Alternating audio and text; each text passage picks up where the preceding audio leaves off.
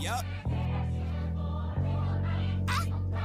If one more label try to stop me, it's gonna be some dreadhead niggas in your lobby. Pero encu- encuentro interesante el hecho de que hayan echado a Johnny Depp de esta, de esta wea. Como que debe haber pasado algo. Yo creo que este weón se puede portar como el hoyo. Debe ser un buen de mierda para trabajar. Pero, Sí, debe ser un- y, y no sé si cachaste que alcanzó a grabar un par de escenas, o una escena. Ah, ¿en serio? Ah, eso no caché. Weón, es que yo me, me enteré día de que pagó, o sea, de como, de como actuó en un par de escenas. eh, ¿Ya? El estudio igual le tiene que pagar su contrato completo. Oh, qué paja, weón. Pero qué, qué estúpida decisión. Entonces, qué pérdida de plata. Darse una pésima experiencia con el weón. Debe ser, debe ser muy mala la experiencia para poder querer despedir a un weón. Además, bueno, a, a mí honestamente me tiene chato el tema. A mí Harry Potter me encantaron los libros. Creo que es como los únicos libros que he leído en mi vida. No, no tan así, pero, pero son libros que leí apasionadamente cuando era más joven. Claro. Eh, y creo que... Ya, yo no leí la- la- las cosas de los animales fantásticos y todas esas cosas. Pero Es que no, sí. pero yo vi la, vi la primera y encontré que las decisiones estéticas eran raras, como que no se ve la ciudad, por así decirlo. Y Sí. los personajes no me interesaron y yo me, onda, me desinteresé al toque de, de Claro. esta película. Eh, Es como que yo, yo al final me, interes- me interesé más por la mística detrás de, mm, de del, como del mundo y, y me interesé mucho más como en, en- en la relación que tenía, como en las cosas que relacionaban a- al mundo Harry Potter después, ¿cachai? Como que, Claro. y, y por eso me gusta más la 2 que la 3, porque sale Dumbledore cuando joven, ¿cachai? Cuentan un poco más de su historia y, y todo, todo ese tema. Claro, como que aparece en la mitología del, del Sí. mundo. eh, Es más por la mitología. Pero, y bueno, y la otra noticia que salió hoy día es que salió eh, que est- están hablando con Matt, eh, ¿cómo se llama? Matt Milk Milkinson. Matt Milkinson. No me atrevo a decir su nombre, pero sí. Ya, él. Eh, este buen es un actorazo y además el buen es seco va a ser malos. es seco. Es buen actor. Yo no, o sea, sí, ha hecho buenos personajes, ha hecho buenos villanos, pero no sé si es que lo como encasillaría en el weón bueno ser de malo. Es un buen O actor, sea, yo, sí, yo no, yo no conozco, no he visto ninguna película donde fuera un buen bueno. Eh, ¿Viste Rogue One? Ah, verdad. Ya, pero es que esa película es como el hoyo. Ok. y aquí vamos. Ah, ya, empecemos. Empecemos, po, ya que, ya que le Ya- tiraste ya mierda que. a Rogue One. claro. Bueno, bienvenidos al capítulo número 13, al número de la suerte de Al Infinito Podcast, donde hablamos de películas, series, eh, mandalorianos y muchos infinitos. ¿Cómo estás, Daniel, en el micrófono 2, hoy día de hoy? Eh, estoy, estoy. estoy bien en general, estoy medio chato de haber estado operado, pero. Sí. Pero. Pero te escuchas mejor, te escuchamos mejor, te escuchamos más, más, sí. más, más vi- más vívido. O sea, eso, estoy, estoy menos hinchado, eh, Claro. abro un poco más el hocico, sigo con elástico, pero estoy bien, estoy bien. Ya, qué bueno. Yo bien, aquí cansado, pero bien. Eh, estoy feliz por el capítulo eh, de hoy, que, me- que es algo que, que nos apasiona a los dos bastante. Claro, una, una fuente de problemas serios con, con, con la gente por, por, por, por lo mucho que nos gusta este tema. claro, esa es la wea, como que el- la recomendación viene de muy cercano a esta wea. Ah, bueno. bueno, Eh, bueno, nosotros, eh, el tema del que vamos a hablar hoy es acerca de la serie eh, de El Mandal The Mandalorian, que hace un par de semanas sal- salió la segunda empezó a salir la segunda temporada de esa Claro. serie, que es una historia de- del mundo, del, de la galaxia, del universo, de Star Wars. claro. Y nada, pues para pa, pa hablar de, de esta serie vamos a hablar principalmente de la primera temporada. Eh, Claro. Yo creo Sí, que creemos igual que- va- vamos a- van a salir algunas luces de lo que hemos visto de la nueva temporada. Probablemente vamos a hacer un par de conexiones, pero al final por lo mismo, dado el hecho de que ya empezó la segunda temporada, creemos que es un buen momento para eh, recordar eh, la primera temporada y, y, Y- y ver las cosas lo que, que nos gustó. funcionan, Y claro. ver las cosas que, nos, que funcionan, lo que nos gustó, lo que no nos gusta. Y, y poder ayudarlos a ustedes a, a motivarse en ver la serie si es que les interesa y empezar la segunda temporada desde ya, pues, de aprovechar el, el momento. Claro, yo encuentro que siempre es bueno ver eh, una serie cuando te, la cuando te tiran un capítulo a la semana. Encuentro que es- Sí. lo, lo recomiendo. Sí, Eh, pero bueno, pa- pa que, para que podamos hablar de, de Mandalorian, te quería... Yo, yo algo, algo sé, pero creo que es importante que nosotros eh, comentemos cómo ha sido nuestra experiencia en general, de cómo fue que llegaste a Star Wars y cuál es tu relación Claro. actualmente con, con Star Wars. Igual me interesa más como el backstory, como de cómo llegaste y de cuánto aprecio le tienes en general. Perfecto, no hay problema, yo te cuento feliz. eh, puta, a ver, Star Wars eh, me gusta caleta. Eh, no, así como súper hablando en serio, eh, yo soy, eh, creo que lo, lo- en algún momento puede ser que lo, lo hablamos comentado en algún capítulo, pero yo soy muy fan de, de todo lo que conlleva universos y mitología, y, o sea, mitología de como de- de, de, de conceptos y de historias eh, tra- transversales en un universo que se conectan y, y de todas las posibilidades que puede conllevar este universo en distintas historias, en distintos eh, cuentos, películas, cómics, libros, eh, lo que sea. Claro, Cualquier mientras tipo más con- complejo sea el... el- Claro, el universo mejor para mí, ¿cachai? Por eso yo soy fan al final del universo de Marvel, del universo de DC, yo porque yo leo cómics, eh, porque soy fan de Star Wars y veo todas las series, veo las, he visto las series animadas y toda la weá, porque al final, eh, en, eh, particularmente el universo Star Wars, eh, hay tanta, no hay tanto contenido, pero hay mucha historia y, todo se entrelaza y todo está conectado, que eso es lo, interesante al final de, este universo y, y para mí me, cual- cualquier weá de, de Star Wars me, me entusiasma en su principio y después lo tengo que ver. Y me lo pero, compro. y me lo compro, eh, pero pero sí, eso más que nada, como que el, eh, la mística del universo de Star Wars para mí es, es lo que más me, me llama y por eso vuelvo y vuelvo a cualquier weá que tenga que ver con, con esto, principalmente. ¿Y tú, Danilo? Eh, ok. em, yo tengo recuerdos así desde muy chico de que me encantaba Star Wars. Así como pre-kinder. Yo Ah, tenía una eh, tenía un amigo eh, que le gustaba mucho eh, Star Wars y tenía a otro amigo que le gustaba mucho Pokémon. Y entre ellos dos odiaban mucho al otro porque el otro uno le decía como, oh, cómo le gusta Pokémon, onda es un pendejo, eh, ¿cómo puede ser que le guste esa cuestión? Y el otro era como, oh, ¿cómo puede ser que le guste Star Wars? Oh, la cuestión rara. Y yo, muy Perkin, nerd, entre medio de ellos diciendo, ambas cosas me encantan, por favor seamos amigos todos juntos. y, y desde ahí yo me acuerdo, no sé, de ver en este, este amigo que tenía las películas grabadas en VHS y yo ir a su casa a ver la, la primera trilogía de Star Wars.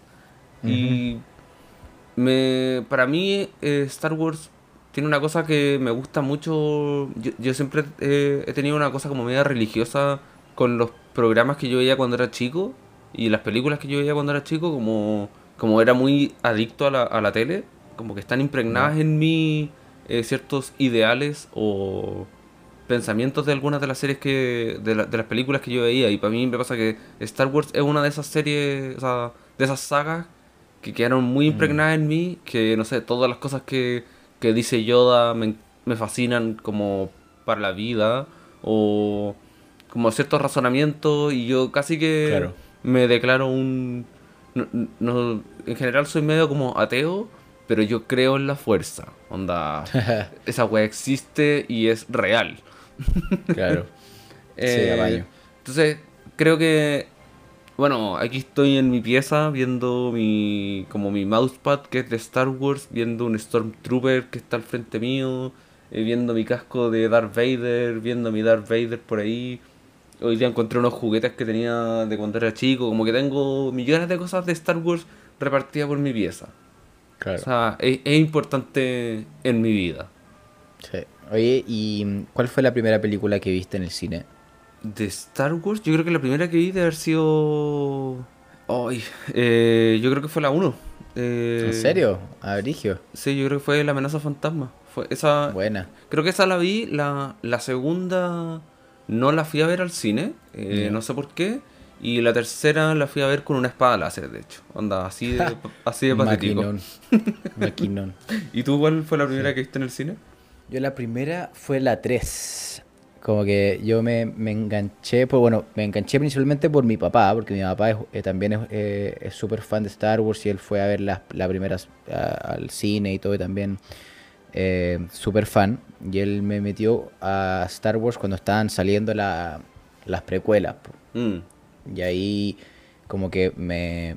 Como que siento que tuve la... No sé si es que... Bueno, no sé cuándo vi las primeras y las dos, pero cuando iba a salir la 3, me acuerdo que tenía la edad suficiente como para entender la, impor- la importancia y la mitología detrás, ¿cachai? Como de Star Wars, como para que me entusiasmara demasiado por ir a ver la 3 al cine, ¿cachai? ¿Cachai que encuentro brígido ese tema de que, eh, que a mí me llama la atención de, de mi situación, de que yo encuentro que Star Wars es, una, es un tema muy familiar, de que es los padres que le pasan como el fanatismo a los hijos, Sí. y en mi caso no tengo idea por qué a mí me encanta, en cambio yo fui con mi papá a ver eh, El despertar de la fuerza, y mi papá vio a Kylo Ren y dijo, ese es Darth Vader, ¿o no? Y como, concha tu madre. Excelente, excelente invitación, weón. No puedo creer que este weón es mi papá. Qué duro, weón. Sí, eh, por eso, pero, Pero encuentro, bueno. encuentro bacán que, no sé, porque, que en tu caso sí se respete como, como esa Sí, po. tradición familiar que existe en la mayoría. Bueno, es que Star Wars se trata de la familia finalmente. Ah, claro, very true. very Todos true. somos Skywalker al final. Sí, menos. menos rey. No, pues, que, que eso me lleva a... No, cuéntame, igual ella no es. cuéntame, Tomás, ¿cuál es tu... En, en qué sentís que está actualmente... Bueno, tú, tú tocaste un poco el tema con, con Rogue One y... Sí. Como hablemos un poco de qué es lo que ha pasado con Star Wars en el último, en los bueno, desde que Disney Sí, Se hizo eso cargo. Yo, yo iba a comentar lo mismo, como que siento que el, el- el hecho de que eh, eh, Star Wars como marca se la haya comprado eh, Disney eh, asentó una nueva eh, fase en, el, en todo lo que es Star Wars. Porque eh, yo me acuerdo que cuando salió, eh, cuando ocurrió esta, esta compra, eh, hubo una. Ya existía mucho contenido previo a, a- a la compra de Disney, ¿cachai? No las, obviamente no estaban las películas, pero sí existían series, creo. Creo que existían las series animadas, eh, una por lo menos, y también existían eh, videojuegos, ¿cachai? Existían cómics y cosas así. Claro, no, están, Y, no estaban películas como de saga, pero sí, ha- sí había material. pero había mu- mucha historia paralela, ¿cachai? Mm. Y, y- y cosas así, y había mucho, mucho, mucho, po. Y mm, tú cortaron N de todas esas cosas, por lo mismo, ¿cachai? Porque... Claro, que- lo, lo sacaron porque del canon. La sacaron del canon porque probablemente una de las decisiones que tuvo Disney en su momento era vamos a hacer una- un canon gigante que tenga sentido. Me imagino que ese era uno de, la- de Que- los objetivos. Que, me parece inicio. bien igual. Sí, pues si al final había tanta mierda que no pudiste contabilizar todo eh, y, y que todo, todo tenga sentido. O sea, había muchos juegos que son entretenidos, pero por ejemplo, no tienen ninguna relación con lo que sabíais de Star Wars. Era como. No, po. Mira, esto podría pasar en el mundo, pero es como universos paralelos así. Sí, claro, una wea así. Bueno, yo hoy personalmente creo que eh, Star Wars está en un buen lugar. O sea, no, ni, ni cagando está en un mal lugar. Pero sí está haciendo. eh, le están sacando el jugo a cagar a, a todo lo que es Star Wars. Entonces, eh, yo creo que todavía no, pero ya con el, o sea, con las secuelas ya, ya cachamos que al final no todo es bueno Star Wars, ¿cachai? Como que los buenos pueden cagarla. Y, y con las secuelas yo creo que en- entraron, a- o sea, con el término de la saga Skywalker, entraron a- a como un, a un piso, a un lugar como más peligroso eh, en el que estaban antes, en donde antes era como, oh, Star Wars, eh, salió algo Star Wars, bacán. Y ahora es como, Claro. ¿será bueno? Ahora, ahora voy al cine o a ver cualquier cosa con la esperanza de ojalá no me caguen más lo que yo Sí. amo. Sí, es una wea así, como que eh, en, en- en eso, esa es mi parada y mi pensamiento con Star Wars. Pero, ¿Y tú pero por qué? ejemplo, pero por ejemplo, de lo, de los ma- del material que existe eh, actualmente, de lo que ha salido desde que está Disney. Yo sé que Rogue One a ti no te gusta. No. eh, Eh. me- a mí me gusta, no digo que es sé. una obra maestra. Han Solo la encontré ho- horrible, odié cada segundo. Yo la encontré entretenida. No, weón, no, odié mucho, muchos elementos. Eh, no sé, eh, bueno, Sí. no me gustó. Puta, la, la, las secuelas, eh, la, la primera de las secuelas fue buena para la nostalgia. Sí. Eh, Eso, y fue, fue- complaciente. fue complaciente para los fans. eh, y la segunda eh, no existe, nunca se hizo. Yo encuentro que la Y- segunda es súper buena, weón. Ah, yo la encuentro malísima. Y, y sé que Eh, soy una minoría, pero yo encuentro que la segunda Sí, real es súper encuentro buena. malísima, que es la peor de todas así. y No, que... weón, no voy a decir eso existiendo la última. Onda, la última es una basura, weón. Para mí está la, la, la 8 y después está la 9. a Bien, arri- a bien arribita abajo. Pero es que, es que mi, pro- mi problema. Sí, yo me encuentro que es mala, pero si mi, mi gran problema es que al final, o la mi gran diferencia es que la 9 te cierra el ciclo, aunque lo cierre como el hoyo, pero lo cierra. Y, y la 8 es vale pico, no sirve para nada para la historia. Entonces, No, no, no, no, no, no. Ya, es que. ya, es que esto, este, esto, eh, con esto voy a unir como más o menos el, el tema que quería, que quería continuar. Que es que Ya. yo creo que un, un problema importante que tiene la, la nueva trilogía que sacaron es de que no tiene pies ni cabeza porque no tiene ninguna dirección de a qué quieren llegar a contar, sino que llamaron a una persona y le dijeron, oye, weón, hagamos unas nuevas películas de Star Wars. Y los cabros dijeron, igual bacán trabajar en Star Wars, pero no hay ningún interés como de guata de querer Sí, contar algo que tiene relación con Star Wars. Y yo creo estoy muy que... de acuerdo. Y yo creo que, ya, J.J. Abrams, yo en general igual lo respeto, pero la, la 7 no se trata... Es como muy calcada de lo que funcionaba de, las de las primeras películas, entonces, Sí, chao. Y yo creo que la, la, la segunda, la 8, trata de crear nuevos universos, de jugar con lo que, lo que estaba desde antes Sí. de lo que había dejado George Lucas. Y yo creo que eso es lo que nos saca mucho a veces de decir como, puta, pero es que este no es el Star Wars que yo conozco. Y es como, efectivamente, pero están tratando de crear nuevo material. Y después vino la 9 y dijeron, pico con lo que pasó en la anterior, nunca pasó. Y, y hicieron como un borrón y cuenta nueva. Y por eso es Sí. como que no importa. Pero realmente Sí, sí. había mucho material. O sea, por ejemplo, para mí tenía mucho sentido que la película 9 se llamara eh, El ascenso de los Skywalker, porque yo pensé que lo que iba a pasar era que iba a haber una. que se iban, iban a dejar de existir los Jedi. Y que ahora sí iba a existir una cosa nueva, como más gris, por así decirlo, que fueran Sí, los pues, Skywalker. Sí. Pero no hicieron nada de eso, sino que fue como. eh, olviden eso, ella sigue siendo Jedi. Eso me hubiera, me hubiera hecho mucho más sentido con, dado con lo como termina la 8, po, weón, Sí, ¿cachai? po. Con, Y- con todo lo que se habla en la, en la 8. Pero bueno, no, no quiero seguir como hablando tanto de, de esas películas, pero sí quiero decir como...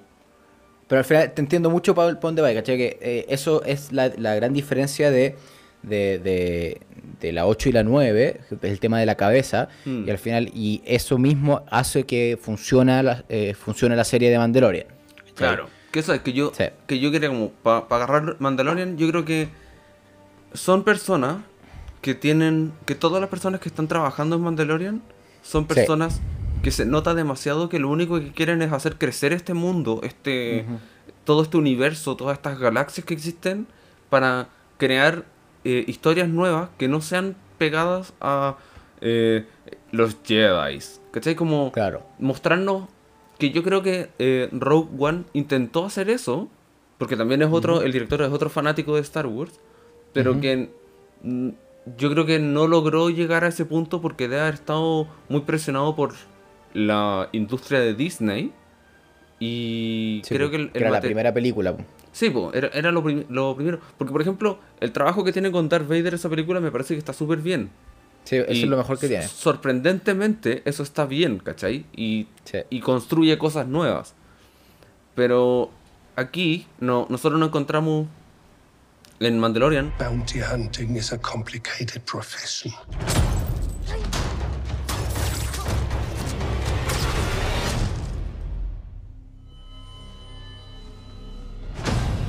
Don't you agree? nos encontramos con John Favreau, que hay que decir que, ¿qué onda el weón? Eh, Es caezón. es que sí, no, pero, pero lo encuentro como. A lo que quería decir es como intermitente, porque a ratos tiene unos proyectos que yo digo, oh, ese weón es, un, es Dios, y por otro lado Sí. hizo el Rey León versión live action, y es como, pero weón, antes hiciste el, Sí. el libro de la selva y te quedó bien, ¿por qué? Y por te qué quedó bacán. Sí, po. como y el, y el mismo weón que primer que hizo Iron Man Sí. antes de que existiera la idea de vamos a hacer franquicia de Marvel Claro. como él realmente agarró un material y dijo yo sé que aquí hay cosas buenas la voy a trabajar y lo mismo hizo con Mandalorian que agarró un mundo un universo que no había sido tocado dentro de Star Wars y que lo agarró súper bien y bueno y eligió buena gente con la que trabajar al final Sí. Sí, estoy, estoy de acuerdo. Eh, y eh, John Favreau tiene como. eh, yo encuentro como el cómo trabaja él en, en las weas que ha hecho. Él, él es súper eh, Mateo. Mm. Lo siento, Mateo, porque no necesariamente es un experto en lo que está mostrando, como en el caso de. Eh, no sé, cuando hizo Iron Man, o eh, cuando hizo El Rey León, o cuando hizo eh, El Libro de la Selva. Todas estas weas que tienen. hizo Que tienen co- O cuando hizo Chef, no sé, cuando hizo Chef también fue súper Claro. cabezón para hacer esas Sí, po, como que no, no, no necesariamente tienen la expertise para, para lo que está mostrando, pero el weón se esfuerza y estudia, ¿cachai? Para saber dónde está parado y mostrar lo que hay, lo que, hay que mostrar. Claro. Bueno, pero en este caso él, él escribe y como y es el productor. Y el Sí, otro productor. yo sé que es una persona a la que tú querís mucho y que yo Yes. conozco poco, pero sé Sí. que se ve súper mino con su gorro de vaquero. sí, que es Dave Filoni. Eso, yo le digo Dave Finoli, pero porque También soy sirve. ignorante. Sí. Bueno, Dave, Dave eh, Fin- Fin- ya no fue, Finoli. Culiao. Eh, Dave Finoli eh, también es un hace la misma pega de, John Favreau en muchas cosas, pero eh, el por qué a mí me gusta mucho y porque yo lo cacho más, porque él fue el creador de las dos series animadas que tiene eh, Star Wars, que es Clone Wars y Rebels, que son series súper buenas, muy bien hechas, con una historia muy bien contada, con un nexo y una conexión. Bueno, Clone Wars es, una serie que está entre la 2 y la 3, entonces obviamente hay una conexión súper fuerte, pero que también te, te trae personajes eh, nuevos. Y la, la Rebels también es una serie totalmente nueva, pero que también tiene como ese espíritu que te, que te incita a Mandalorian como que estáis en este universo, pero estáis viendo otra cosa. Claro, que, que son como, de hecho, esas dos series son como el material de Star Wars que mejor eh, se mantuvo. Como que los fanáticos decían, esta weá está funcionando, porfa, Sí, háganme po. más cosas como esta y menos Sí, como solo. Pero sí, para el eh, Clone Wars, que fue una serie eh, que, que es- es- sacaron como seis temporadas, creo, y la sexta la, mm, la cancelaron.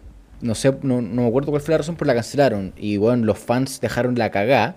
Y después de como 3, 4 años, cuando salió Disney Plus, eh, sacaron la séptima temporada y la cerraron de una manera excelente, porque como entre, entre las 2 y la 3 tuvieron que eh, terminarla Claro. con, la, con la tercera película. Lo tenía que cerrar en algún momento. Sí, pues, pero lo hacen súper bien, ¿cachai? Entonces, eh, como, y eso al final, y las dos series animadas al público le encanta, como que tienen muy, muy buen fanbase y muy buen, eh, están muy bien rankeadas además. Mm. Y- Entonces, esa cabeza de Dave Filoni eh, trabaja acá eh, continuamente dirigiendo y escribiendo, y yo imagino que también aporta, eh, el, el- porque eh, se dice que Dave Filoni es uno de los grandes expertos del universo, ¿cachai? Entonces, él también debe traer mucho de, eso, de esa información de qué podría funcionar y qué no, así como decirle, puta, es que esto no sé si tiene sentido, ¿cachai? Claro, como no que sé. trabaja, trabaja muy bien con, con John Favreau, que al final John Favreau Sí. debe, debe llegar de repente mucho como con, con ideas de tener historias para contar. Y yo creo que, que este gallo le, le aporta como con el material necesario para decir, bueno, esto tiene sentido. Sí, claro, y que, y que al final tenga, eh, se pueda conectar después y, y- o antes, ¿cachai? Con, con, con toda la, con todo el, el, ¿Cómo se llama? O sea, con todo lo que está, con todo lo, lo que está construido, porque al final es, es bien Sí. tonto, pero es importante que en- eh, cuando terminan los, los créditos, cuando termina un capítulo, dice, casi una de las primeras cosas que dice, historia basada en los personajes creados por George Lucas. Por George Lucas. Y sí. creo que ahí es donde se nota como más importante el, el valor que tiene eh, esta serie, el trabajo de esta serie, por lo que venía de antes y por querer construir algo nuevo. Claro. Y ahí Eh, es donde es muy inteligente que a las personas que llama para participar dentro de estas... A, los, a quienes llaman para participar dentro de esta serie. Sí. Yo no me sé el nombre de cada uno de los directores del- de los capítulos de la primera temporada, pero me acuerdo que cuando, cuando empezaron a salir, yo lo veía como compro- muy comprometido. ¿Quién fue el director de esto? Puta, con Mm. razón, pues si el capítulo está bueno porque el director es bueno. po. Y, Sí, no sé, po, y, y- y se repiten, no son muchos, ¿cachai? Como que, Claro. eh, dentro, bueno, son- no son muchos capítulos tampoco, pero dentro de los ocho capítulos se repiten y después para la segunda temporada también. Y se nota, y se nota que es un trabajo que igual. Que, que esa es la cosa, como el, el otro, la otra es Star Wars, las películas de la, de la secuela, eh, no tienen. Se nota que hay poco diálogo entre los directores. En cambio, en esta serie, se ve que Sí, cada capítulo hay mucho diálogo de qué es lo que está pasando con la historia como global. Porque. Sí, como que me imagino que hay como una conversación previa o, o como que hay un round table así antes de empezar a grabar, donde se juntan Mm. todos los directores de todos los capítulos así Porque y se, conversa. Se cacha como en- incluso en estética, como la estética se mantiene. Que, Claro. que a veces pasa con- que en algunas películas o en algunas series puede ser que la estética varíe un poco. Aquí en rasgos generales se mantiene la estética. Ujú. Sí, es, es bastante similar, como que no, no te... mm, Es como que si no, no te vais de un capítulo a otro y como que veis otra cosa, o como que estáis viendo otra weá, o no sé. Claro.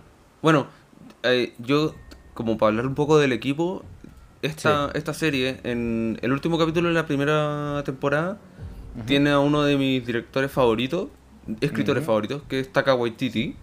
Yes. Y que yo creo que eh, tú me mandaste de hecho un mensaje, lo, lo hablamos un poco dentro de la semana, Sí. de que este weón dirige el diálogo más absurdo de la serie, que es el Sí. diálogo entre los dos Stormtroopers cuando tienen al Baby Yoda al lado. En el- sí, la primera escena del último capítulo. Claro. Y, y que Sí.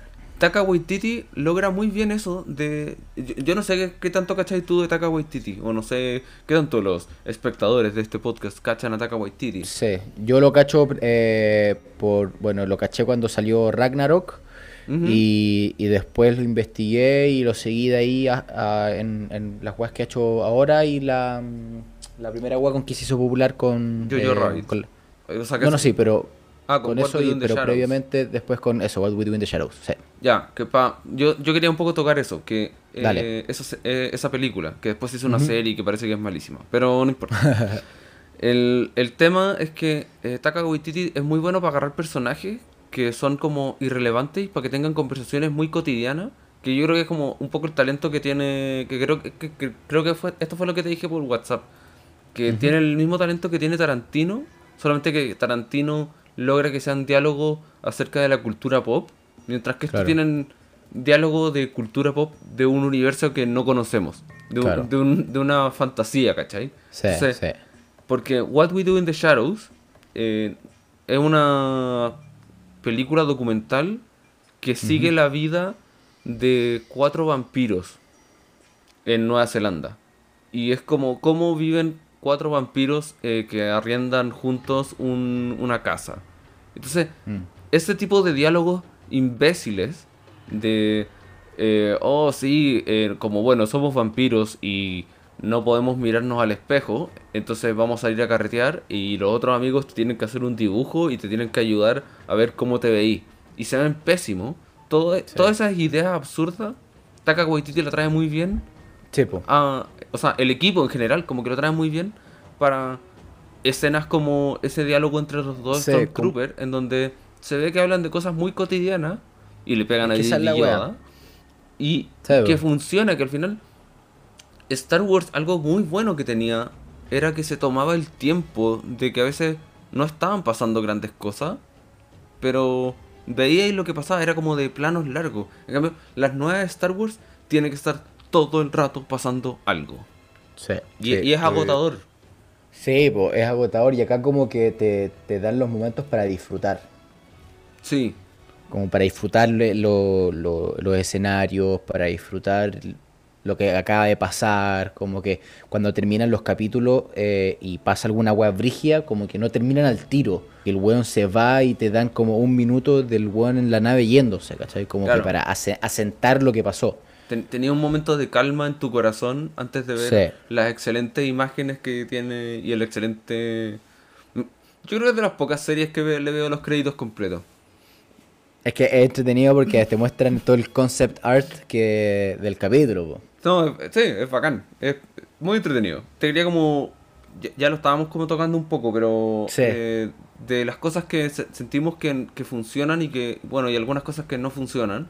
Creo que algo que funciona es que se metieron muy bien en un género, que lo- lo, hemos hablado, que es como western, Sí. totalmente western, porque...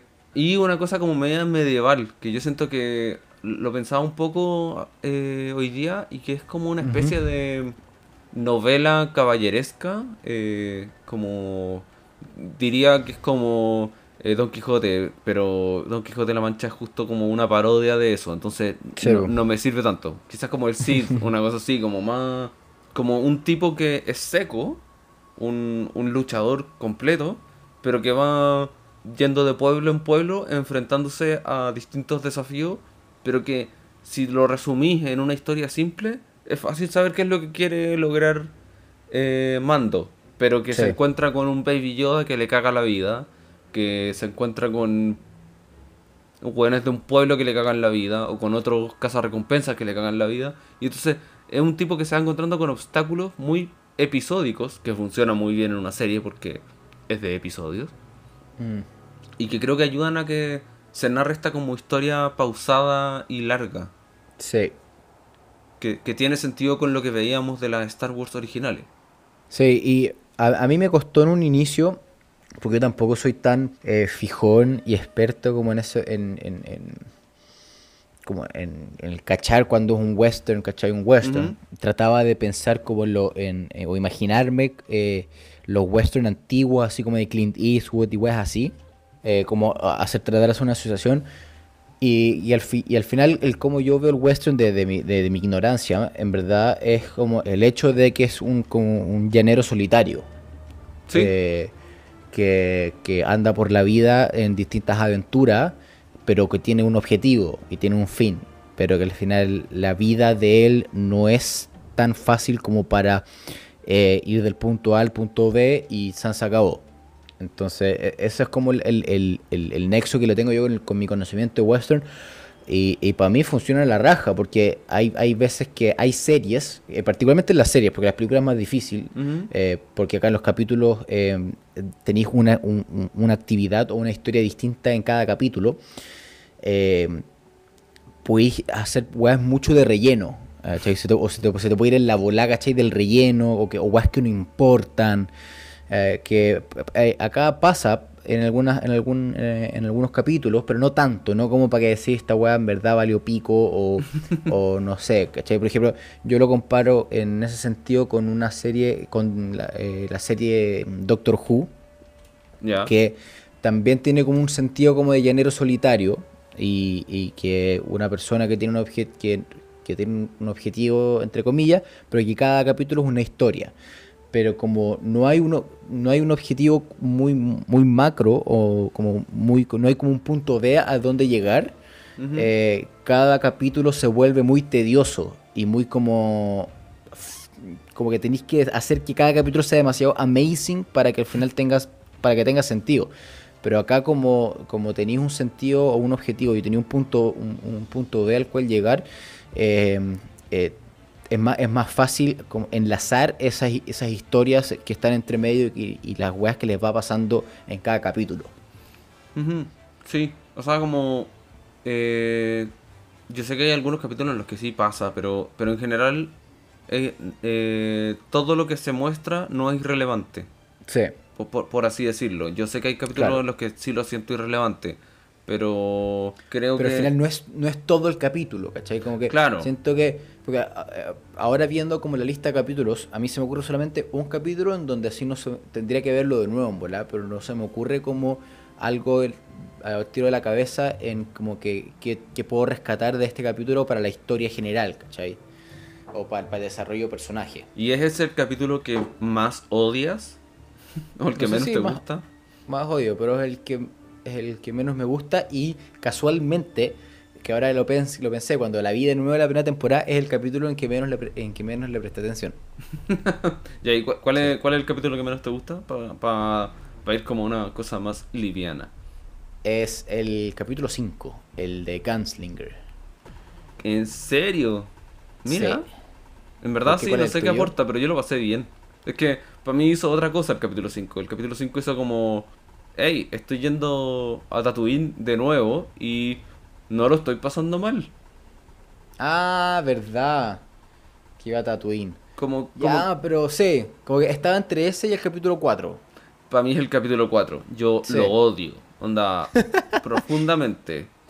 Eh, yo entiendo por qué es muy odiable. Es que Eso es, es- es- es tan clásico como. Es muy clásico- cliché el capítulo. Eso, es demasiado cliché Sí. y además tiene una cantidad de como fallas. Bueno, a mí eh, fue el único capítulo en que yo vi, la, vi quién era la persona que la había dirigido y fue como. Ella me cae mal, weón. Onda como. Sí, lo entiendo, que es la Bryce Dallas Howard. que es una actriz. Sí, po, pero que. Yo no que- tenía ni idea que, que, que dirigía, wea. no, pero sí, ha dirigido cosas. Pero bueno, eh, para quien, quien no sabe quién es ella, es la persona que corre con tacos en Jurassic Park. En Jurassic World. En Jurassic World, sí. Eh, no, a mí ese capítulo lo, me molestó mucho porque sentí que nada importaba. Eh, Ya. Es el único, es como el, es como el, el único capítulo donde en verdad siento que nada importa.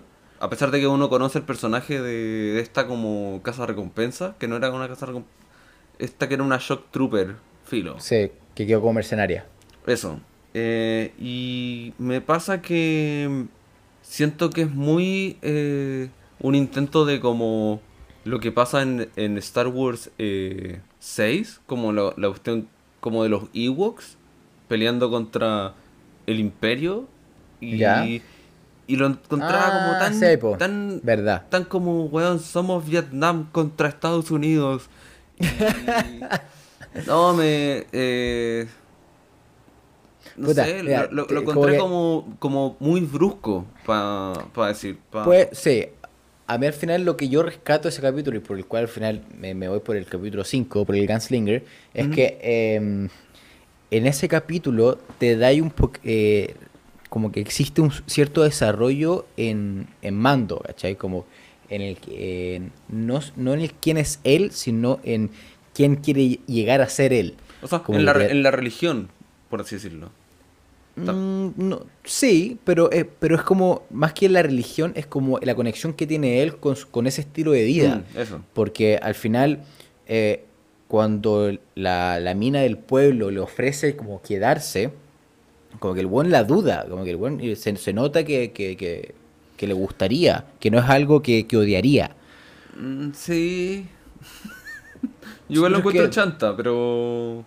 Es que no, puede ser que no, no, no sea tan, tan chanta al final porque es un weón que lo ha pasado como el hoyo y que estado en movimiento toda su vida y que en una de esas puta como que teniendo como este eh, sentimiento de, de paternidad con, con Baby Yoda y, y ver cómo, cómo, cómo es la vida ahí tranquila, como que se le siento que le da un poco de gana. Sí, sí, no, lo entiendo, pero lo encuentro que igual es un poco forzoso. eh, y encuentro que este es el primer capítulo en el que se saca el casco, que no te muestra la cara de Pedro Pascal, pero filo.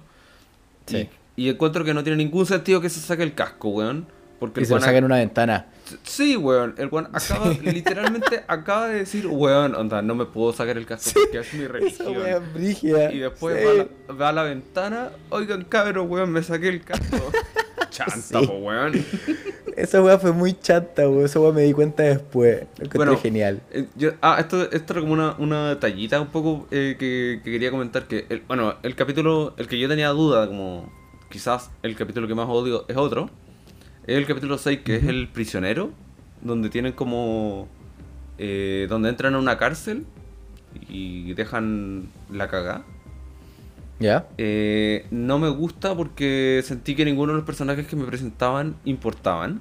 Sí, estoy muy de acuerdo. Pero sí, era entretenido ver Que esa- esa es la wea. que Mandalorian es bueno. onda, o sea, que él, es, que él es muy capaz. Sí, eso, eso, eso es como lo que. Y rescato. Y lo, que yo quería mencionar es que quiero aplaudir el olfato que tiene Bill Burr. No Ya. ¿Cachai quién es Bill Burr? Sí, sí, sí. Ya, que, que es un comediante gringo coloro, pero más que nada es calvo. Es no, calvo, no, no, sí. eh, eh, no, es- igual es coloro, ya, filo. Pero encuentro que él, eh, no sé si has visto su stand-up, el, el bueno es un mañoso. Eh, Sí. Es súper quejón. Me, Es bueno para quejarse. me, me gusta mucho su estilo de comedia, porque es como quejón, pero muy honesto de... Esto me sale de la guata, no estoy de acuerdo con lo que estoy diciendo, pero, me, pero, pero está ahí. Y Sí. bueno, él tiene un olfato muy bueno para saber cuáles son las películas buenas y cuáles son las series buenas. Porque, bueno, eligió un mal capítulo o, o el director de casting eligió- se lo cagaron con el capítulo, pero él, por ejemplo, vio creo que la primera temporada de Breaking Bad y dijo, esta serie es perfecta. Y llamó a su agente como, ¿cómo logro yo participar dentro de esa serie? Y bueno, se convirtió en uno de los matones de, de Saul Goodman. Sí. Entonces, como, bueno, y, y que el ataque Bill Burr también apar- aparece en la última película eh, de Jude Apatow, la de King of Staten Island, porque encuentro que esa película es pésima, pero filo.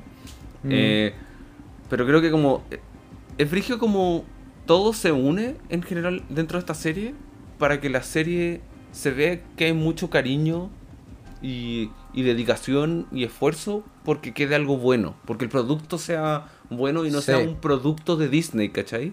Sino que Claro. sea un, oye, cabro, hicimos algo bacán con, con Star Wars, por si a alguien le interesa, y en, vez de Disney diciendo, mira, weón, queremos vender, queremos vender, queremos vender, que igual lo están haciendo, Que sí, Pero- claramente. pero encuentro bacán porque se nota porque una de las tallas que existe con respecto a Mandalorian es de que una de las justificaciones que tiene para existir es para que se vendan algunos juguetes que no funcionaron cuando salieron los juguetes porque nunca aparecieron en, en las películas. Ah, sí lo vi. Entonces ahora han, han ido apareciendo como algunos juguetes y de hecho, bueno, eh, todo, el, todo el tema de Mandalorian eh, aparece gracias a, al, al tema de, de, de Boba Fett y, y que Boba Fett, la- su primera aparición de Boba Fett creo que fue para un especial, no sé si era pa- de Navidad Navidad, sí.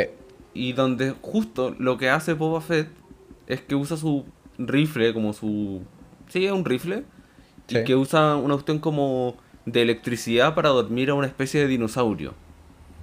Y que es justo lo que hace Mando en el primer capítulo cuando se está yendo en su nave y que un como una especie como de monstruo submarino pero que come naves, no tengo idea la- las cosas que inventan, y que él salta y agarra la nave de, de Mando y él baja, abre la ventana y le tira como y lo toca como y le hace como un rayo de electricidad y lo duerme. Y es exactamente lo mismo que hace en el especial de Navidad. Entonces, se nota que hay tanto aprecio a la mitología eh, o al backstory de lo que se sabe del mundo de Star Wars que Sí. Lo utilizan de una buena manera para que la historia funcione en este nuevo universo, ¿cachai? Claro. Que es algo, un, un pequeño spoiler de, de la segunda temporada.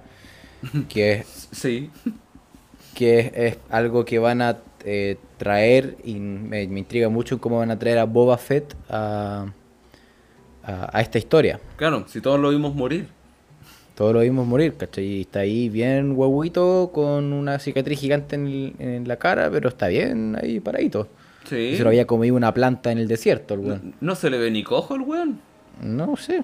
Así que va a estar bien interesante cómo me atraes, porque obviamente fue un one wow, pero no, no es como un. Como, eh, no es como sensación como, pero si tú estaba muerto, que paja que lo traigan. Como que Eso. me, me intriga el, como sabiendo en lo que ya, ya es la serie, me intriga mucho en, o me- eh, es más la intriga que tengo eh, para saber cómo van a hacer funcionar esto, porque tengo fe, ¿cachai? En cómo lo van a hacer. Claro, porque también es como. No sé cuál va, va a ser la justificación que me van a dar de por qué él participa, pero encuentro que ya, desde ya, tiene sentido para mí. A Sí. diferencia de el emperador ha vuelto y tiene una Claro. flota gigante de naves y. Sí, po. ¡Soy el abuelo! Como, qué lata esa weá, Sí. Como el hoyo.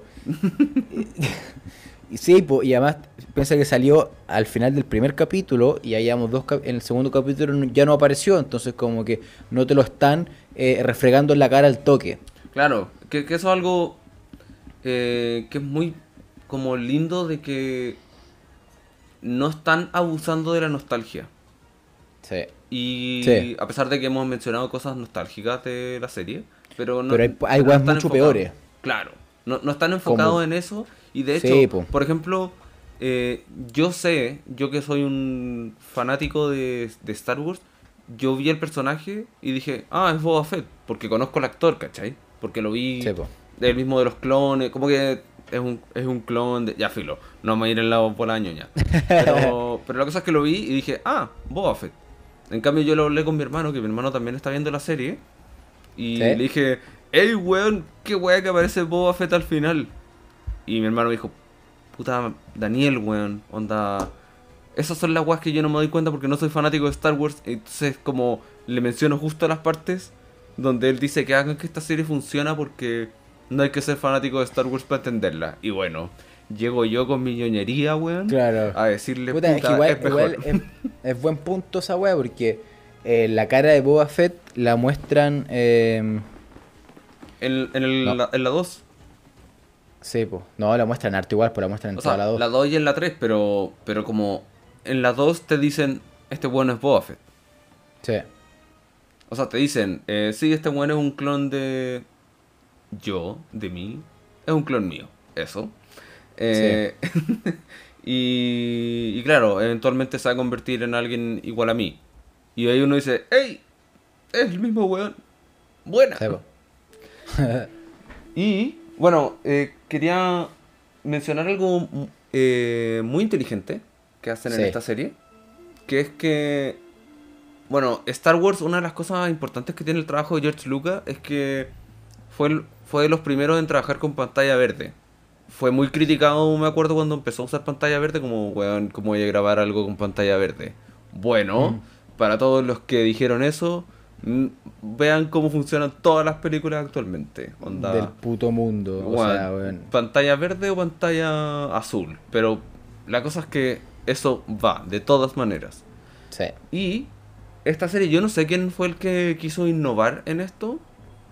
Pero en esta serie eh, están usando un sistema nuevo para grabarlo. Que yo sé que tú sabes cuál es, pero que ponen eh, Sí, sí. panta- luces LED al- en todo el set de grabación. Es- Entonces, es, una pan- es como una pantalla gigante, Claro. pero curva. es una, es una tele gigante que envuelve, entonces tú, tú te metías a la tele. Sí. Eh, y, y entonces lo entretenido de eso es que ayuda a los actores a saber en dónde están situados, porque creo que hay una... hay un video muy entretenido de Samuel L. Jackson donde le preguntan cómo fue grabar Star Wars. Y él le dicen como, ya, eh, te están disparando desde el frente.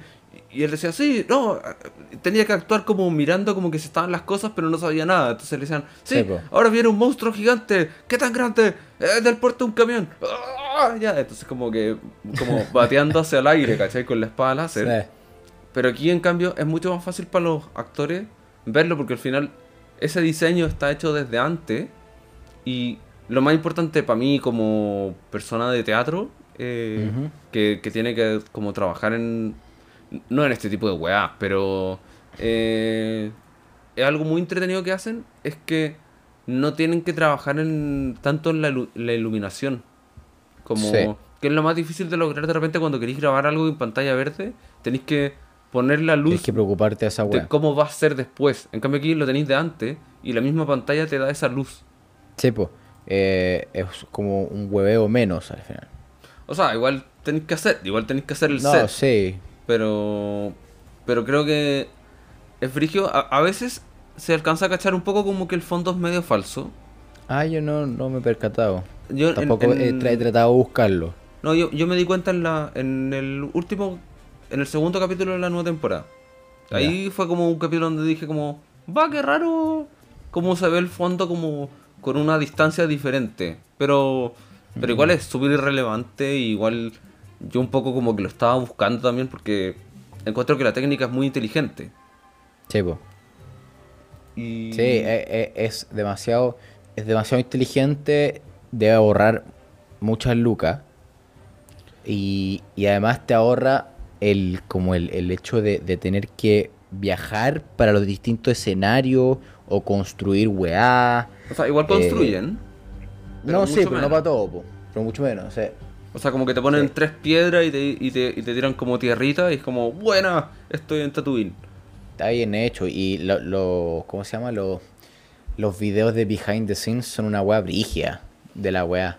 Se nota, es que, bueno, que es como lo que estábamos diciendo, se nota que hay mucho trabajo y mucha dedicación por Sí. querer hacer un, un buen material. Y no por vender eh, cascos de mandalorianos. Claro, no vender baby yodas. Bueno, pero, sí. pero, pero, ¿cachai? Igual es interesante eso, porque, por ejemplo, eh, John Favreau no le quiso contar al mundo que No, existía Baby Yoda y por eso eh, salió como en esta época. Y, de- y ahí, eh, el- como en noviembre, octubre, noviembre del año pasado salió la primera temporada y ya apareció Baby Yoda. Y para todos fue un misterio y la gente era como, necesito comprar un Baby Yoda. Y John Favreau, Sí, como nunca le contó a la gente que había un Baby Yoda, no existía para comprarlo para Navidad. Y, Sí. y creo que ahí te dice como las intenciones que tienen, el enfoque que tienen las personas que están trabajando en esta serie. Que no están preocupados de vender, porque obvio que quiero comprar un Baby Yoda, Sí, sino que están preocupados de que el material, de que lo que venda sea la serie. es verdad. Que es Lo como que- el lo- enfoque que tenía George Lucas también. Sí, estaban, eh, estaban más preocupados en el contenido y en, y en el y en la serie en general, más que en, el, en la venta de la serie, por así decirlo. Claro, o sea, obvio que la quieren vender como. Obvio que quieren ganar plata con la serie. O sea, con, como con el marketing. Si igual eh, Star Wars, hay que decirlo, eh, se enfoca bastante en eso. Pero. Y yo quiero todas las poleras de Star Wars que existan. Y todos los juguetitos. Pero. Pero creo que no es lo primordial pa- para las personas que estén trabajando en esta serie y es bacán. Estoy muy de acuerdo. Y es algo que encuentro que se debería conocer más. Encuentro que es súper poco conocido esta, este estilo de, de- de grabación. Que se está tomando en cuenta también en, en, en, otro, en otras grabaciones, en otras películas. Está saliendo de Está Star hablando del tema de la, de la pantalla. Sí, de la pantalla. Yo he cachado que lo están usando en comerciales en general. Como para Ah, cosas bueno. más chicas se están usando por el tema de, no sé, eh, si queréis poner a, a un tipo como manejando una moto, eh, estas pantallas ayudan caleta. Y no tenéis el riesgo de que eh, el actor muera. Claro, esencial. Que según yo igual es, es importante para las productoras. Mm, sí, debe estar por ahí. Ah, algo que no hablamos, que me gustaría saber, eh, ¿cuál es tu capítulo favorito? Ah, Eh, el capítulo 3. El capítulo 3. El ¿Por qué? Porque, porque, man- porque todos los mandalorianos están todo terrible brígidos, weón. Eh, porque también se ve como la humanidad de- del personaje y la, como la, la unión con Baby Yoda. Sí. Que no, que no lo mencionamos, pero es brígido que Baby Yoda, todos sabemos que es un Baby Yoda, pero aún Sí. así no nos sentimos ofendidos porque están sacando un Baby Yoda. Eh, Claro. sí, es una tontera, pero, pero, va Pero como es con lo que estábamos hablando antes. Sí, como que eh, estoy tan como en otra sintonía de, de con lo que están mostrando, como que lo entiendo y, y me gusta igual. Como Claro.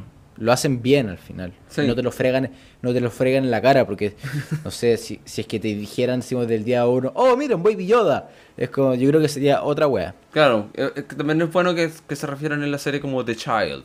Sí, así es. Bueno, el, el capítulo 3, porque por un lado veis lo seco que es que eh, Mando, y también por otro lado veis un- te enteráis un poco más de lo que es la cultura de los Mandalorian. Que en general lo explican súper poco y todo es muy místico, eh, como lo mencionan. Como siempre que aparece Mando es como, oh, nunca había visto uno de tu tipo. Y bueno, bacán y todo eso. Pero es entretenido porque veis un poco las motivaciones que tiene Mando para por qué hace las cosas que hace y cómo fue que llegó él a ser un Mandalorian. Claro, sí, Y por eso yo creo que es mi De hecho. capítulo favorito. te la compro, totalmente. Aunque siempre es bueno, siempre es bien recibido que, que en el último capítulo aparezca Gustavo, que aparezca Gustavo. Moff Gustavo, Moff Gideon. No, Gustavo. Gustavo que quiere, que quiere el niño y tiene una espada láser negra que Negra. uf, que quería ver eso desde que lo mencionaban en Rogue One, pero bueno. Sí, Eh, y esa, cu- y tú bueno, cuál- esa, esa espada negra tiene una historia pulenta. Sí, no, además. no, sí. Ya, para los Perkins, bacán. Para los otros, Sí, eh, vale. espérenlo. Vale. ¿Y tú cuál es tu Ah. capítulo favorito? Mi capítulo favorito es el segundo, es el The Child.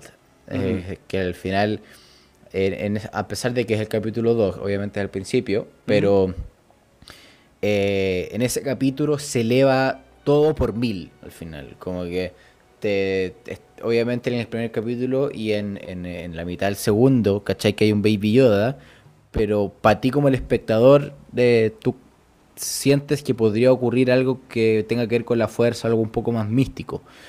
Pero como dentro del desarrollo de personajes que, en- eh, que, que llevamos en ese entonces, que es Mando y es el, el viejo chico, que es un personaje genial, eh, como que los dos cambian rotundamente por, por, por el hecho de que este, este pendejo, este Baby Yoda, eh, ten- con Baby Yoda, weón. Sí, eh, siente la fuerza, entonces como que eso eleva por mil toda la serie y, y- y ahí como que te asienta lo que se, la, la cagada que se va a venir, ¿cachai? O sea, y el, Es, es bueno porque te instala como la relevancia que tiene ese esa cosa verde. claro, sí, y, y te lo hace y te lo hace bien al final, te lo... Por eso, que como que te, te lo elevan y te asientan, como que es, de, de esto va a ser la serie, pero... No, no, no, es que, no es que te digan como que se va a tratar de la fuerza, porque tampoco se centran en eso, es una escena súper chica. Y, Pero ah, como que en ese después de ese momento como que cambia la relación que tiene Mando con, con Baby Yoda también. Como que ahí te das cuenta que este, este weón probablemente no, lo- no lo va a querer dejar ir. Claro, que, que bueno, que es lo que mencionan en el capítulo, en el siguiente capi- en el capítulo 3, que es el que yo digo yo que es mi favorito, que él, él dice como, eh, tengo un problema porque un enemigo me ayudó. Y como, ah, ¿por qué te ayudó un enemigo? Es que él no sabía que era mi enemigo, que es el momento que tú estás contando. Sí. Que, y que bueno, que es bueno el capítulo que tú, que tú decís también, porque como decís tú, te instala más o menos de qué se va a tratar la serie, porque ese, ese es como el capítulo más evidente de lo de las aventuras de, de Mando, ¿cachai? Sí, po. Como de, Sí, eh, oh, eh, tengo que su- conseguir un huevo. Pero tiene un objetivo, ¿cachai? Pero mete a los otros personajes que son importantes para la continuidad de la serie. Y, pero igual, tiene sentido y, y la, y, y la weá que tiene que ser igual es divertida. Y es bacán porque Con- también te presenta que algo bueno que tiene la serie, volviendo también a una cosa que, que creo que no mencionamos, es que te instala... Nosotros conocemos a los Yaguas como unos personajes que no importan así, como súper irrelevantes. Claro. Sí. Y, y acá en cambio se toman el tiempo de hablar con los Yaguas. Y, Sí, y el diálogo es bueno, ¿cachai? Como Sí. de, de ver la, la humanidad, por así decirlo, que tienen los Yaguas. Que no, no tenía tantas ganas de hacerlo, pero, pero agarrándolo de, lo- de los nuevos capítulos, el primer capítulo de la segunda temporada habla con los, con los hombres po, de arena. People. Sí. Y es bacán ver a la Mando raja. hablando con ellos. Porque Sí. también es como. Yo lo único que sé de ellos es que son unos monstruos que lo único que quieren es matar todo lo que se les cruza. Sí, po. Y que Anakin se fue en la mala con ellos. Eh, Es terrible, mala.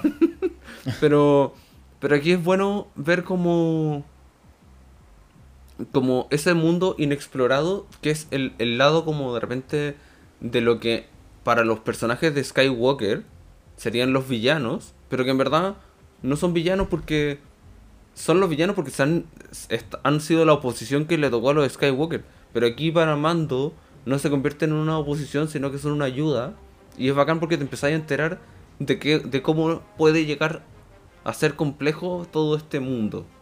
Sí. Sí, filete esa weá. Bien ahí. Bien ahí, weón. Bien ahí, weón.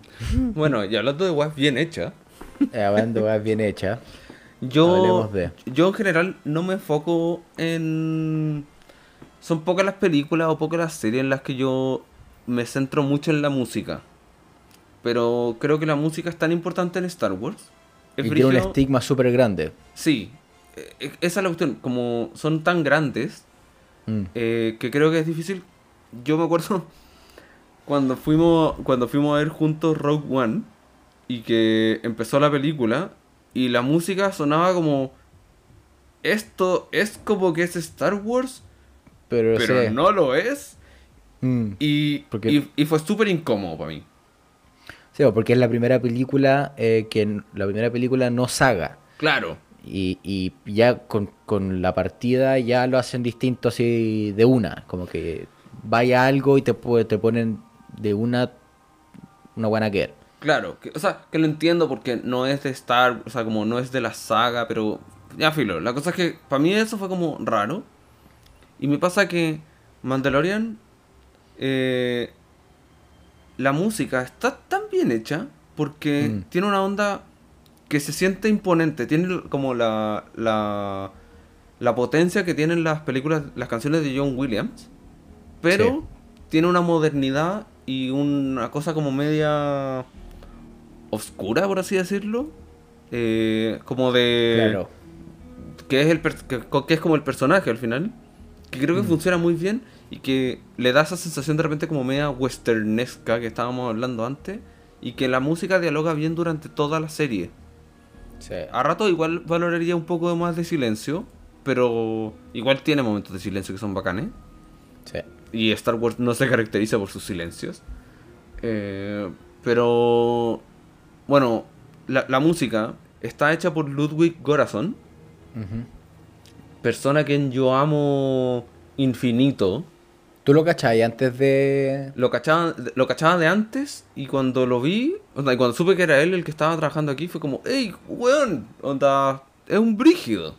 Sí. Para, bueno, para los que no saben, Ludwig Göransson era el, es el músico que se ganó un Oscar eh, haciendo la música de Black Panther.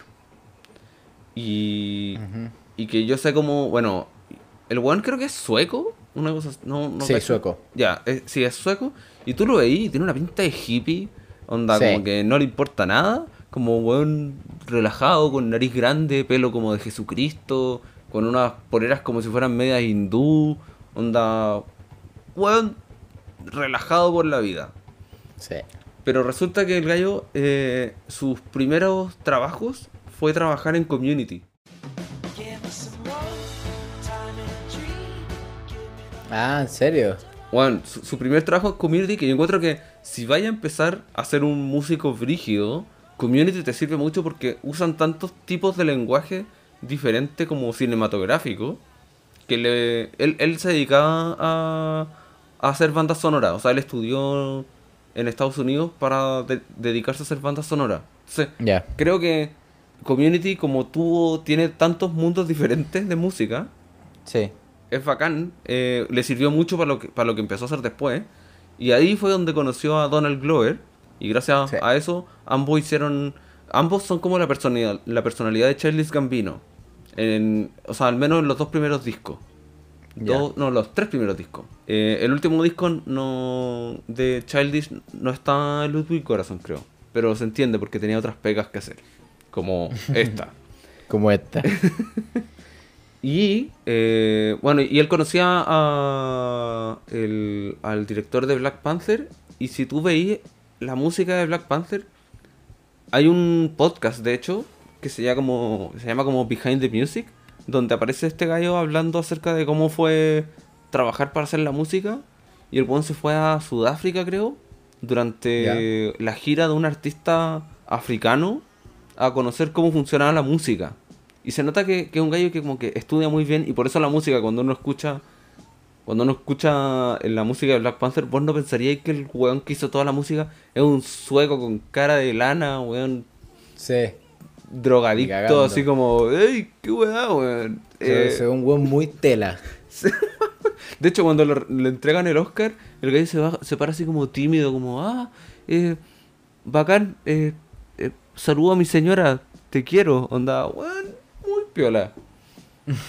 bueno, y... Bueno, hay, hay varios... Lo, lo entretenido que tiene este gallo es que eh, también es súper simpático, como... Es muy dispuesto a compartir el trabajo que ha, que ha hecho. Mm. Como tiene video, bueno, tiene este donde habla acerca de cómo hizo la música de, de Black Panther. Tiene uno, un video bacán de cómo hizo Redbone con Donald Glover.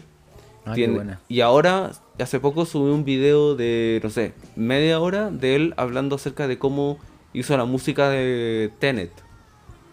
Ah, mira, no sabía que participó de eso. O sea, Brigio que, que, que el weón de Christopher Nolan dijo, ¿sabéis qué? No voy a trabajar con Hans Zimmer, voy a llamar a Ludwig. Claro, la cagó. la buena. Y además, una weá que a mí me intrigó mucho, corrígeme si, si, si estoy lo correcto, pero eh, si estoy lo incorrecto, pero por lo que yo caché de, de este weón, que él es un productor por final, es Sí. productor de música, no es eh, y no, no- no es como lo que era eh, John Williams, que era un compositor. No, pero también es compositor. No, sí, sí, pero como lo que se dedica Y hoy, también es final. como compositor, también toca, o sea, él estudió para No, ser tocó compositor de instrumento y toda la weá. Claro, es que para allá, pa allá iba, pero es como el, es como otro tipo de composición, o no sé, como que es otro feeling, porque por lo que yo vi en un par de videos, este weón pasa para grabar como que lo. para grabar los Mandalorian, weón, lo hizo como solo en su casa, así, con su instrumento, y es. Y es como este weón tocando esta weá instrumento culiado negro que suena en, Esa como flauta. el C, esa flauta del, de, de la weá principal de Mandalorian, de la canción principal. Encuentro brigio al final la cabeza del weón para, para poder crear una weá así. Pero es que en el trabajo de una composición, de cuando alguien quiere componer una música de orquesta también funciona así. Onda, estás encerrado en tu casa y, y componéis la canción y después lo lleváis donde la orquesta y la orquesta lo toca. Entonces, en ese sentido es lo mismo, solamente que lo que hace diferente Ludwig es que él juega mucho más con la música electrónica también. Como con sintetizadores y cosas así. Pero si tú que ahí es donde es bueno, no sé, pues yo, yo lo vi a él tocando, vi un video donde él hablaba acerca de cómo compuso la música de Mandalorian. Y se ve él tocándolo solo. Y como, sí, queda bien. Pero después él dice, ya, y todo esto lo llevé a la orquesta, que se lo mandé a la orquesta de Ah, Londres y toda la cuestión. Y ahí es donde crece mucho más como la potencia de la, de la Sí. música. Porque por eso tiene esa potencia que tiene, tiene esa misma potencia que tienen las películas, la, la música de las películas de Star Wars. Solo que tiene elementos electrónicos y como medio medios africanos, por así decirlo, no sé, como medios como de etnias. Eh, siento que estoy siendo súper ofensivo para decirlo, pero como de indígena, no, No, sé. está bien. Está bien, si se entiende. Que eso es. Sí, como como de tribu, ¿cachai? Sí. Sí, sí, eso es, pues, weón. Sí, no, el bueno es muy capo y la música es muy buena. se- y, eh, yo la tengo, tengo todo el, todo el soundtrack dentro de mi, de mi lista de soundtracks. Y el, es bacán escucharla, weá. Y te, mo- y mo- te motiva, eh, eh, es pulenta. Eh, bueno, y, y- y existe un vi- yo creo que tú estás comentando por un video de YouTube que subieron este año, donde lo muestran a él tocando la canción como él solo. Y donde se Sí. es también el efecto de las pantallas. Creo que en, ese video muestran cómo se hace... Ah, puede ser, sí. Y es muy bacán. Que sí, po, es que en, en el video donde yo lo vi haciendo la cuestión de cuando cuenta cómo se toca Redphone, es bacán que el weón eh, realmente toca todos los instrumentos. Y lo puede hacer súper bien. Buen capo. Y es, y es, es realmente un gallo seco. Y que yo creo que porque él es muy piola, eh, no, como que no se sabe que él es tan seco. Pero Seco. él ha hecho todas las películas del director que. Del director de Black Panther. Él ha hecho la música de todas las películas. O sea que esos son las Creed y Creed 2. Y no me acuerdo de otra más. Eh, no, el gallo Está bueno. es bacán. Yo lo amo. Lo amo mucho. Sí, gran valor para Ludwig. Y bacán que esté trabajando con Hans Zimmer, o sea, perdón, con que esté reemplazando a Hans Zimmer. Eso es lo Claro, es como que debe, debe ser un gran hito en su carrera esa. Onda, Y él lo vio en esta entrevista y él decía cosas como. Sí, bueno, estábamos hablando con Chris y encontramos que tenía un perfecto", y como, weón, cara de raja, weón. La cagó la confianza para decirle Chris a Christopher Nolan, po, La- weón. hermano, weón, no le falté el respeto a ese weón. La cagó. Como one bitch, please, weón. Bueno, Ah, excelente. Eh, llevamos caleta rato hablando. sí. Onda, Debemos cerremos. va- cerremos. vayamos cerrando. Sí. Para tratar de, de, de- de concluir un poco. eh, puta, The Mandalorian es una serie buena. Como que sí o sí es una serie buena. Y es eh, pero eh, obviamente por el, pues, porque somos eh, niños eh, nerds que, que les gusta esta wea, pero en sí es una serie buena. Está catalogado como una serie buena que está bien hecha, tiene buenos elementos y funciona a pesar de ser eh, de parte del mundo Star Wars. Y yo conozco varias personas que la, la ven sin cachar del mundo Star Wars y las gusta igual.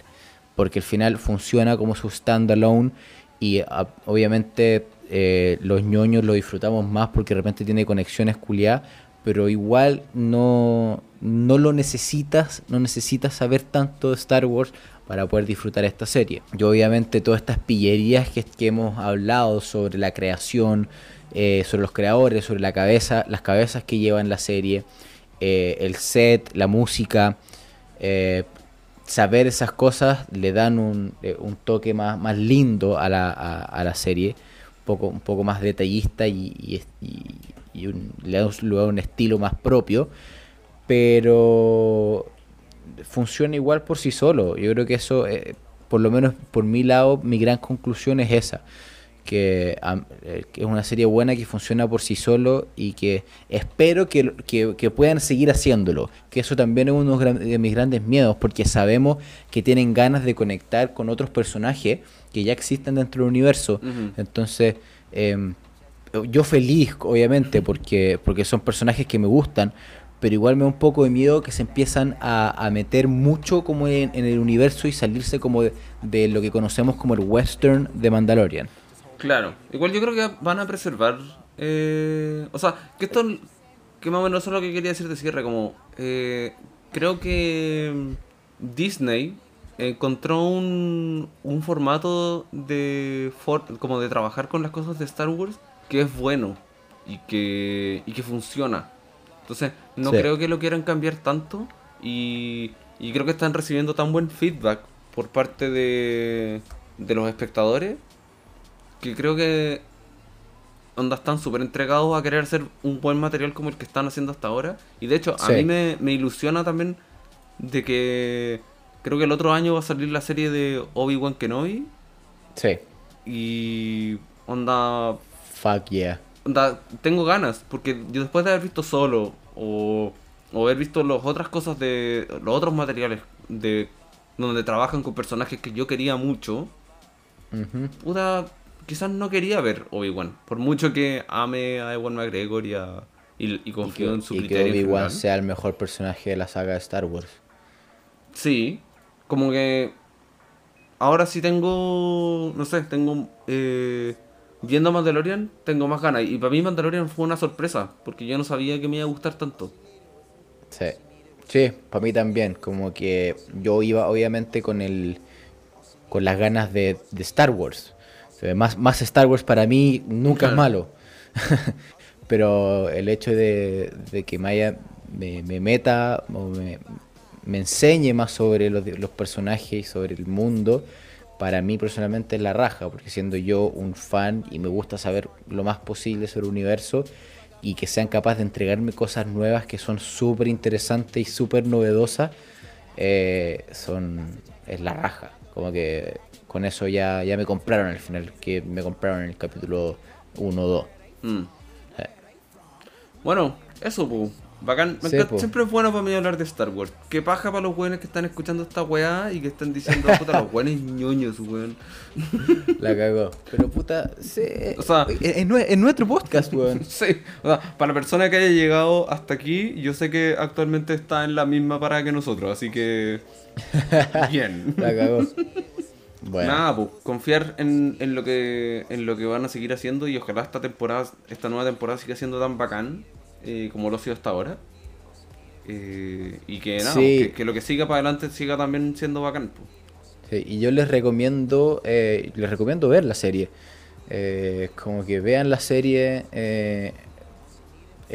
bueno, lamentablemente esta serie es de Disney Plus, por lo cual hay que verla ilegalmente por ahora, porque el 17 de noviembre va a salir eh, Disney Plus en Chile y ahí va, va a llegar con todo y, y seguir viendo la, la, la serie como a medida que vayan saliendo los capítulos.